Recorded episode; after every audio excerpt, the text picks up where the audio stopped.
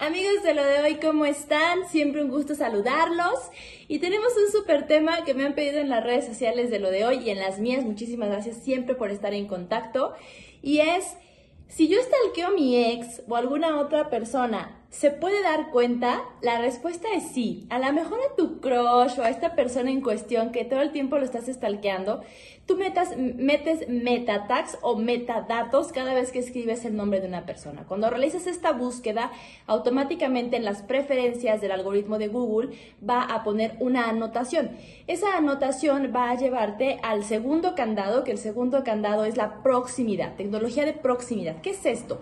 La tecnología de proximidad ubica son las preferencias de la persona, eh, de, ti como usuario, y entonces automáticamente va a buscar darte la información que normalmente estás buscando. ¿Qué significa esto? Que si tú estás stalkeando a una persona, eh, estás buscándola mucho, es decir, eh, viendo mucha información de esta persona en internet, poniendo su nombre muchas veces, estás automáticamente poniendo esta etiqueta y cuando haces un hábito, es decir, si lo haces diario, si lo haces cada tercer día, a la misma hora, eh, con el mismo nombre, ¿qué estás provocando? Que en redes sociales se genere una vinculación de proximidad.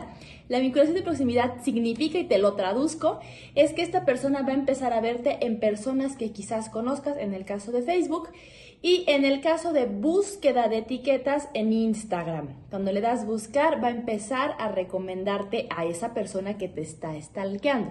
Entonces, el stalker se pone eh, en evidencia con la persona que está stalkeando. Es decir, la víctima, por decirlo así, o esta persona que, a la que están stalkeando, va a poder ver que en personas que quizás conozcas, si lo veo yo diario a esa persona, y después de un mes, me manda una invitación de amistad en Facebook, significa que es la tecnología de proximidad.